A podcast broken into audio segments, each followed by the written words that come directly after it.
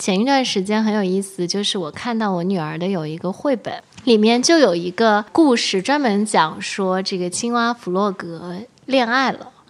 啊，他其实讲了很多，就是很很本质的东西。就比如说，你见到一个人，你的心跳就加快了；然后你见不到的时候，你就特别的想念。我觉得这都就是爱情的本质。就可能我们年成年人就会把爱情想得很复杂。青蛙 frog，对他爱上了另外一个动物。Hello，大家好，欢迎收听 The Unreasonable 非常电台，我是今天的主播唐安。我是导演 Alex。那我们本月的话题呢，是在聊 She Rose，She Rose 就是关于女性的话题嘛。然后我们也和三联一起联手推出了一些关于女性自我偏见的海报，然后微博上还挺多人在讨论的。那我们本期电台嘉宾请到了中国女性消费品牌内外创始人刘小璐，欢迎小璐。欢迎小璐。Hello，大家好，我是小鹿。小鹿，因为她最大的标签就是内外的创始人嘛，所以我们今天呢，希望忘记这样一个标签，然后更多的是回归小鹿本身。哎，所以小鹿，你最近在读哪些书吗？可以分享一下吗？我最近正好在读的一本书，是我在呃高中时候非常喜欢的一个女作家，叫安妮宝贝。嗯，然后呃，她这几年的其实文风有蛮大的改变的。我我其实有在 follow 他的公众微信号，他现在叫庆山。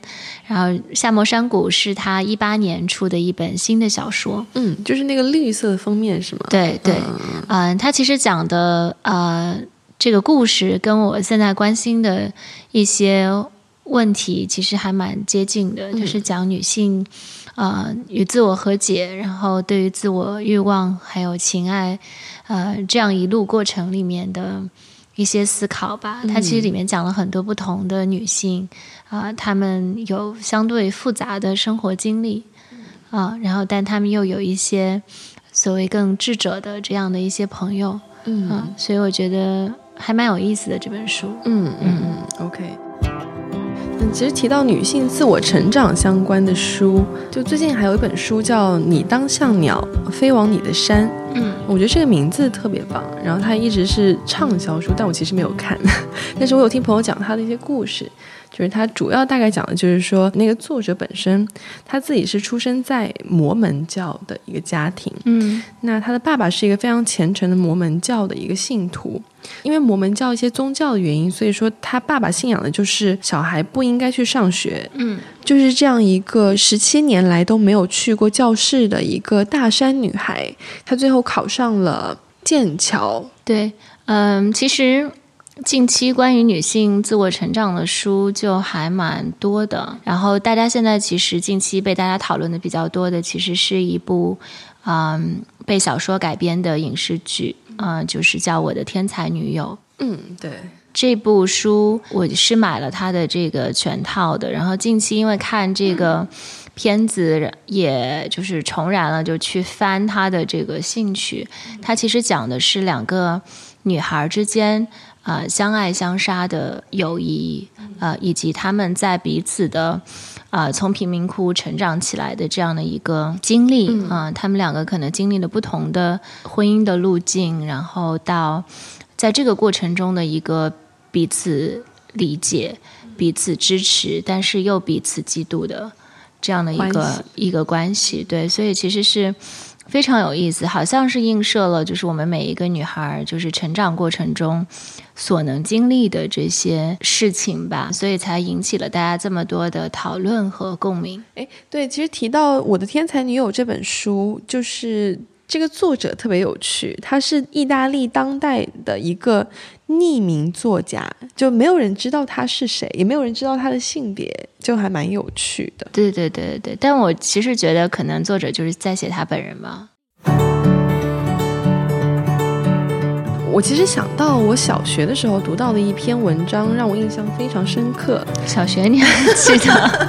对对对，就是毕淑敏写的《我的五样》，就是他写了一下他人生中最重要的五件东西。嗯嗯呃所以我也其实想问一下你，我们就不说五样了，就说三样吧。你觉得你人生中到目前为止最重要的三样是什么？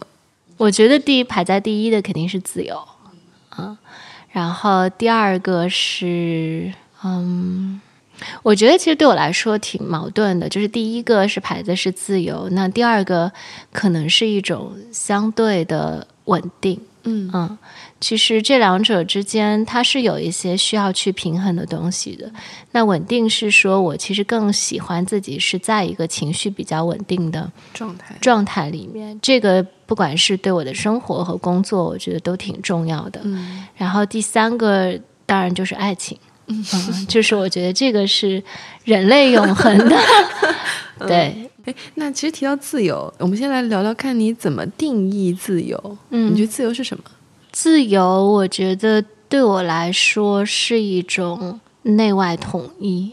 嗯嗯，就是呃，你所有做的事情，你的行动，跟你内心的想法是不冲突、不矛盾的。嗯就当你有一点点冲突、矛盾的时候，你就会觉得好像被束缚了。就通常来说，你的内心的想法可能没有在你的行动里表现出来，或者是你内心想的事情跟你说的其实是有一点不一致的。呃，这个时候你会觉得是呃很多身体上的、语言上的不自由。嗯。Alex，所以你觉得什么是自由？自由呢？我觉得，我觉得自由是我能接受我自己的样子的时候感受到的一种 reaction。嗯，你可以再解释一下吗？刚刚呃，小鹿说了，嗯，通过别人的角度啊、看我自己的时候，开始真的看我自己，然后这个是 one step towards 接受我自己。我觉得，因为通过别人的角度来看我自己的话，我是比较客观的可以看我自己。那我问一下，你说自由还有稳定啊，情绪的稳定，还有爱情。然后问一下爱情的一个部分，你觉得爱情是什么？你什么时候你心里面知道啊，我爱这个人或者爱这个事情？嗯，其实我觉得爱情是一个非常难描述的感觉，但是我相信，就是每个经历过的人都会觉得它特别美好。然后我前前一段时间很有意思，就是我看到我女儿的有一个绘本，然后叫《青蛙弗洛格的故事》，它是一个系列的丛书，里面就有一个呃故事，专门讲说这个青蛙弗洛格恋爱了。它其实是用非常就是儿童和本真的这个方式去讲什么是恋爱啊。他其实讲了很多就是很很本质的东西，就比如说你见到一个人，你的心跳就加快了，然后你见不到的时候，你就特别的想念。我觉得这都就是爱情的本质。就可能我们年成年人就会把爱情想得很复杂。对，所以其实我我那次跟他读，跟我女儿读这个绘本的时候，我就会觉得，哇，这个写的非常的对，青蛙，青蛙 frog，对他爱上了另外一个动物，挺好呀。我我我回家就看吧。对，然后回到就是刚才说的这个自由的问题，就是我觉得自由还有一个补充，就是当你在生活里可以尽可能少做妥协的时候，你会觉得自由啊、因为就是很多时候你做决定的时候，你会因为很多现实的原因啊、去限制了你去做这个决定，那你势必会有很多妥协。那唐安，你觉得什么是自由呢？嗯，我其实真的不太记得我上次关于自由的回答是什么了。哎，你好像说了，就是可以自由的在那儿阳光下喝咖啡。就那天我们在那个咖啡店见的时候，对，嗯，那个是当下时间点的答案。那如果回到自由本身，我觉得，嗯，自由可能像是水溶于水吧，就是你不会感觉到不自由。有一句话其实它有点难念出来，就是，嗯，彼岸已达，此岸即无。然后此岸若无，彼岸何存？对，这样。我一个字没懂了，你可以解释一下吗？私下解释，私下解释。对，我觉得这几年我经常会有一些 moment 觉得特别开心的，然后那些开心的 moment 仅仅是因为你突然觉得哇自己好自由，就是真的是有这样的感觉，就以前从来没有过。然后刚才回到就是说到那个爱情啊，我觉得爱情其实就是一个一个 moments。嗯啊、就我记得《阿飞正传》里面有一个，就是他说啊、现在是几点啊、这是我喜欢你的那一刻。就我真的觉得，就是一些非常小的 moments 构成了我们对爱情所有的，就是幻想也好，或者是回忆也好。所以其实对爱情，它其实嗯，也像是一个一个小巧合的碰撞嘛。就是你们会发现，你和这个人身上有一些共性，那这些共性可能是外人看来很奇怪的点啊。所以我其实想问一下，就是小鹿，你如何看待嗯，爱人和爱人之间的一些共性和巨大的差异性？这是一个好问题。我我觉得一个好的关系是一定要有共性的，嗯嗯，就是你们可能有一些至少共同的价值观、共同的朋友，或者是共同喜欢做的事情。因为其实所有的关系都在于日常的相处，嗯、所以这一点我觉得还是挺重要的。但是啊、呃差异也是一定要有的，嗯啊、不然你就自己跟自己待着就好了。嗯啊、我觉得差异很大的点是我们常常会被自己没有的一些特质所吸引。嗯，OK，对你希望在另外一个人身上看到你希望自己在身上有的一些东西。就我觉得，如果说两个人双方身上有非常大的差异，就是非常大的价值观上的或者说理念上的不一样，但是又能够很好的理解对方，我觉得是一种很妙的平衡。对。如果能有的话，是。嗯，因为我是觉得，嗯，爱情它从某种意义上来讲，是你认知这个世界，呃，通过认知一个人来认知这个世界的一种方式。嗯啊、所以啊、呃其实你会有很多好奇心，对于不同的类型的人，对，所以你一定是会被这些人身上啊、不同的差异，或者是跟你的一些强烈的对比所吸引的。但我觉得可能有的时候两个人生活在一起时间久了，也会慢慢趋于。呃，相同，就很多的生活方式啊，然后习惯啊，嗯、就最近我一直听一个词，就是叫量子纠缠嘛，就是说两个人之间，就是哪怕是可能不在一起，都有可能有量子纠缠，就你们的脑电波可能在同一个时间点会想到同一件事情。哦，真的吗？嗯，哇塞，那我怎么去印证这个事情发生过呢？哦，这个事情我经常会发生，就我跟我先生之间经常会有这样的问题，就是这不是个问题，就是比如说我们在同一个时间，在一个完全没有 context 的情况下想了一件同样的事情，OK，然后同时就问了对方这这个事情，我们就觉得这个东西，他最近有在研究说，这个其实是量子纠缠的一种 一种表现 OK，你觉得你会反复的爱上同一个人吗？啊、不会，因为我需要通过爱上不同的人来了解这个世界。那我觉得其实小鹿的表达是有一种魔力在的，或者说是有一种很危险的感觉在的。危险感，因为上次我们也有聊到关于爱情的部分嘛，那聊完之后，我就真的是出现了一些对爱情上瘾的症状，就我开始相信爱情真的非常非常重要。就之前有很多文学家、哲学家，什么罗素啊、李银河之类的，都一直在写爱情很重要，但我其实没有信过。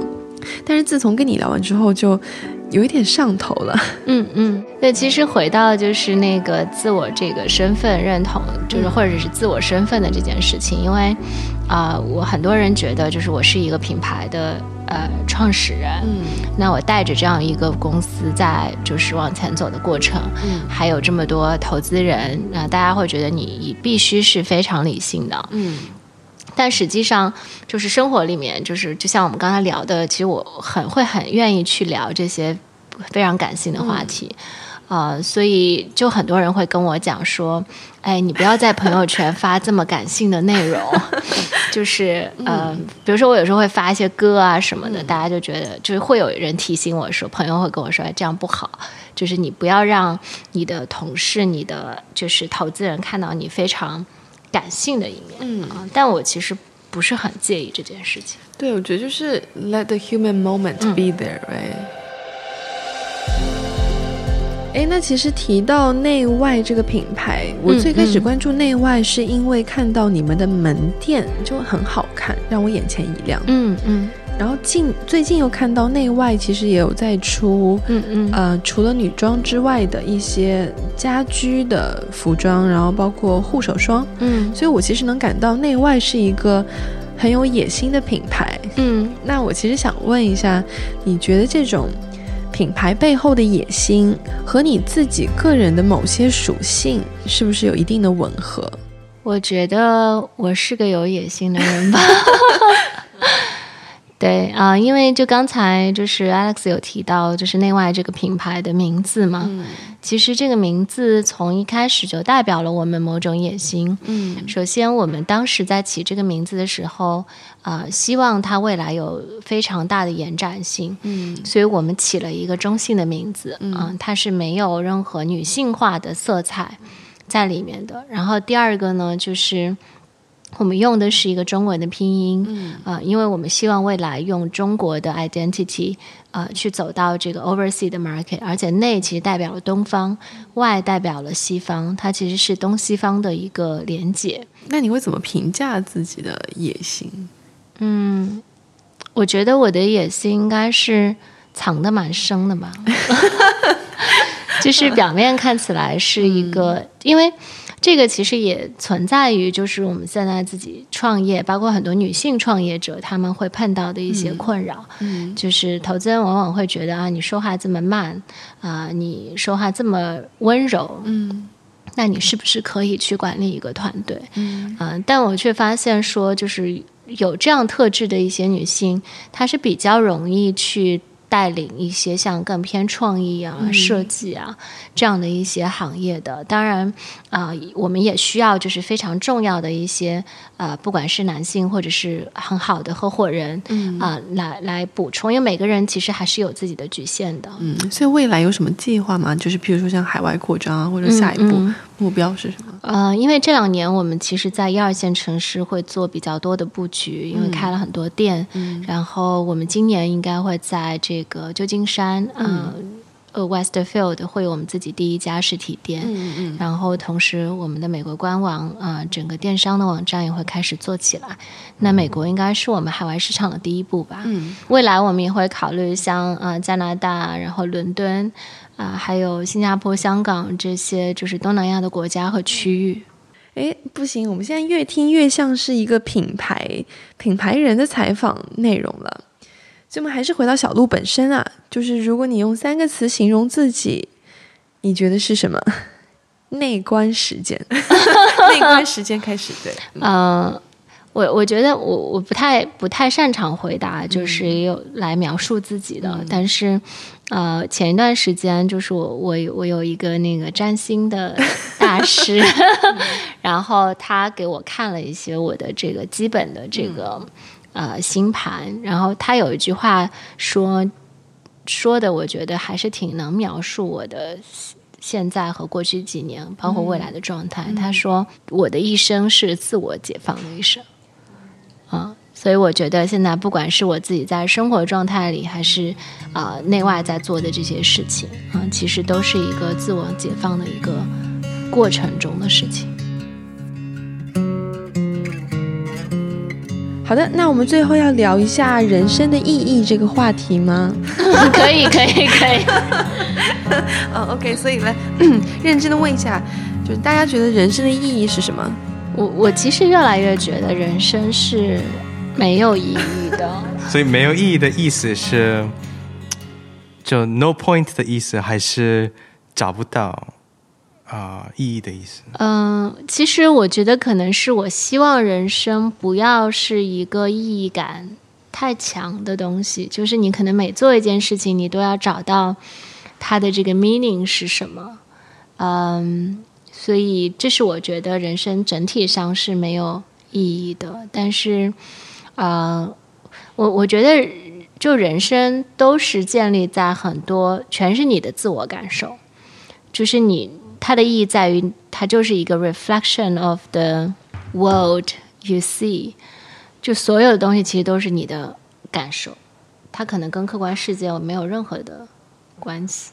我爸爸以前说。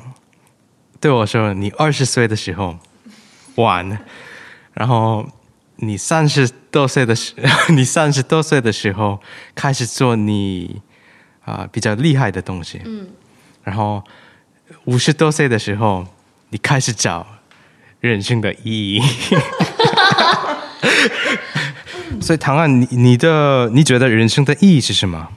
我如果是回答一下我人生意义的答案啊，嗯。”我不记得我上次讲的是什么了，但是我当下最近感觉到的答案是，人生的意义是在于说，你从一棵小草、小树，然后最后拥有自己的一片果园。那要是没有拥有果园，你就会觉得没有意义了，是吗？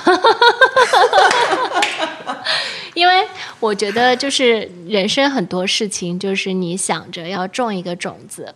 但是最后可能长出来的跟你想的东西是不一样的，嗯，就是很多你的 爱情、你的事业、你的生活，肯定，比如说我们现在大家回过去看十年前，你想象现在生活，你肯定是想象不到，你现你在做这个事情，或者你在跟这个人在一起，嗯，就是果园，它其实不是某一种果园。它不是一种目标的达成，它更多的是指一种有机的环境，就好像是你和他人、和社会，还有和大自然的一种天然的、很健康的连接的状态吧。对，所以是活在一种被包围的状态中。嗯，果园不是果子，是其他的东西构成的果园。明白？抽象。对对。嗯。Alex，你觉得什么是人生的意义？我觉得人生的意义是。证明时间怎么理解？我为什么说人生的意义是证明时间呢？因为是，呃，每一个生命有生命的东西有一个出发点，life 或者 born，然后某一天我们都会死掉了。然后呢？然后这个 process 这个过渡，嗯，我觉得确实证明时间，因为是一个一种 process。OK，哦，你其实提到证明时间，因为刚刚小鹿其实也讲了，他觉得看到小孩长大，嗯嗯，是一种感受时间流逝的方式嘛，嗯嗯。那其实对我来说，有一个很强的感受时间流逝的瞬间，你知道是什么吗？是什么？就是戴隐形眼镜。哦，contact lens。就你每天用一盒新的隐形眼镜，你就知道又一天过去了，然后看到自己用掉一整盒一整盒。你就知道一个月过去了，对，对，时间的流逝，对，时间的流逝，嗯，啊，I mean，这是为什么我很喜欢拍 video 呀，拍电影，因为拍电影、拍 motion pictures 的时候，真的可以抓那个过时间的过渡。对，其实我也想补一个问题，就是因为说到这个生命的意义了，那你们怎么看待死亡这件事情？这可以聊吗？哦，可以来的。唐安，你先先讲。对，因为其实 Alex 就是你跟我们不是在一个同一个文化背景下长大的嘛。因为我觉得，就是不同的国家还有文化背景，对于死亡这件事情的看法都是不一样的。因为在中国，大家会比较忌讳去聊这个事情，嗯。但是你会发现，比如说像日本，大家都非常坦然，因为它就是一个多难的。国家就是他对这个事情的理解会不一样。为什么他们喜欢樱花，也是因为它非常的短暂而美好。对，所以就我也想聊一聊，就是你们怎么看待死亡这件事情？嗯，就我可能还没有，就是真的到呃相信就是人有转世这件事情。所以就是死亡可能就是你的这一生的呃终结。嗯，我觉得就肯定还是会有恐惧吧，就是而且我觉得挺挺挺奇怪的，就是当你自己一个人的时候，因为你们俩现在可能都没有家庭，或者是当你一个人的时候，其实你是不恐惧的。就我以前可以去做非常冒险的事情啊、但是当你哎，我觉得对女性来说，当你有自己的小朋友的时候，你会对死亡有恐惧。其实就是这个世界上有一些人啊、会让你想要为他存在在这个世界上。嗯嗯，对，这是我对死亡一个非常明显的一个体验吧。嗯 OK，嗯，那其实关于死亡的话，嗯，我可以讲几个比较琐碎的小的方向啊。就第一个是，嗯，其实我觉得我是一个对死亡就完全没有担心也没有恐惧的人，因为我的理解是，我觉得我就是上帝的一张牌，所以如果上帝他随时想要收回这张牌，我都完全 OK 的。我也同意，这全部都是上帝的安排。就是哪天他决定了就 而且其实他已经 preset 好了，我觉得。然后像你看，其实最近疫情的原因，然后就大家都在聊说“我命我命由我不由天”，但其实我觉得是相反的，我觉得是我命由天不由我，就是我没有试图去控制我的生命状态。嗯，就好像有一次春节的时候，我就突然想到说，我可能有一天会死亡，我就在书的首页上给我爸爸写了一封遗书，然后我还拍给 Alex 看了，你还记得吗？我记得，我记得。对，后来给你爸看了吗？没有，我用英文写。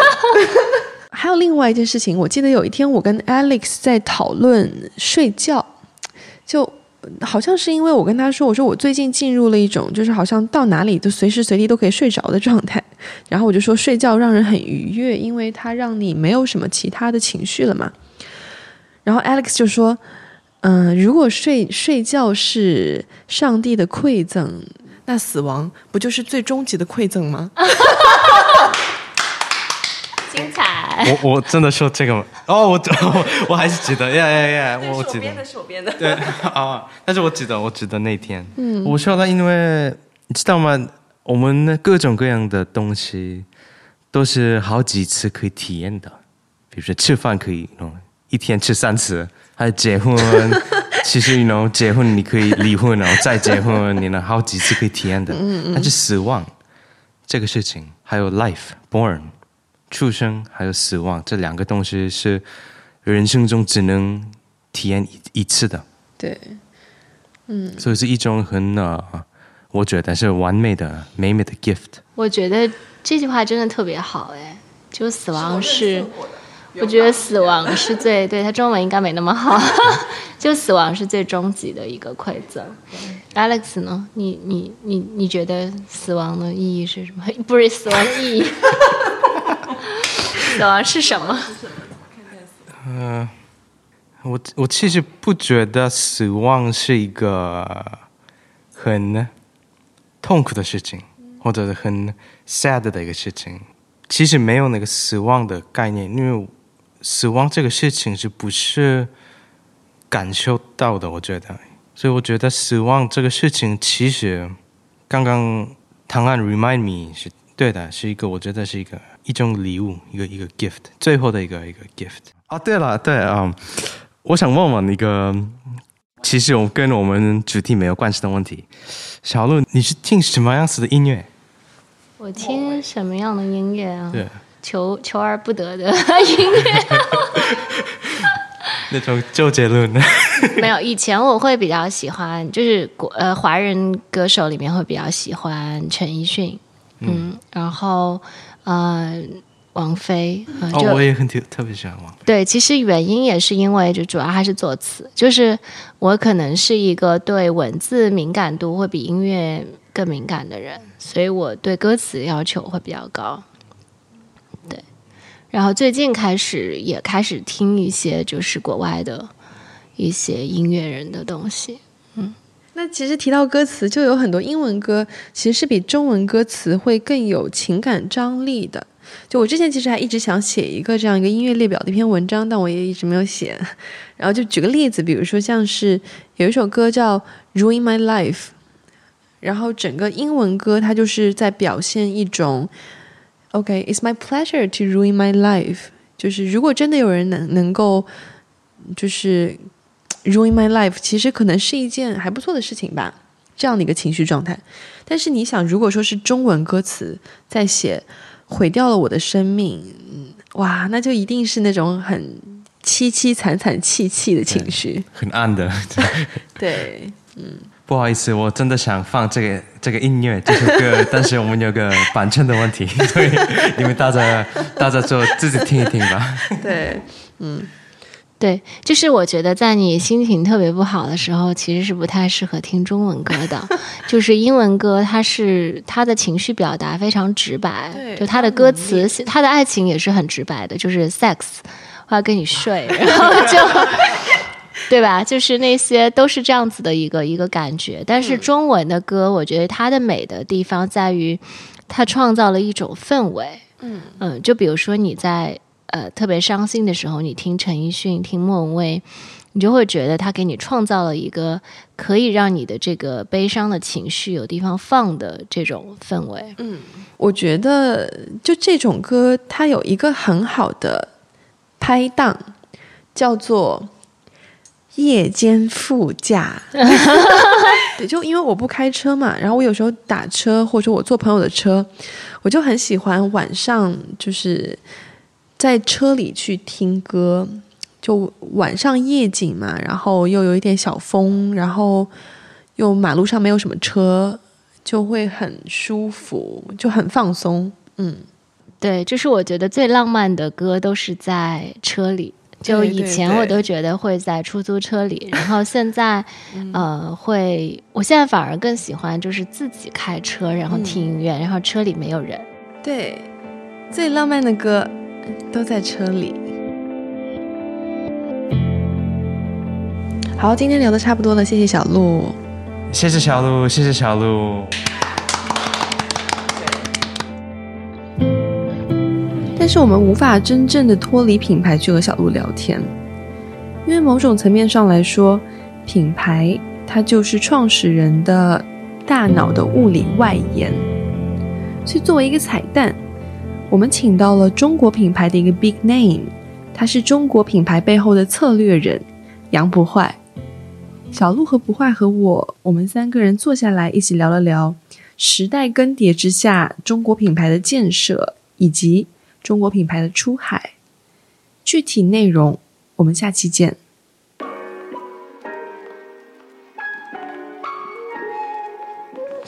So how do you follow us? The Unreasonable 是创意公司 Anomaly 发起的一项全球采访计划。我们会以纪录片、声音、文字的形式，去捕捉并记录那些打破常规的非常之人。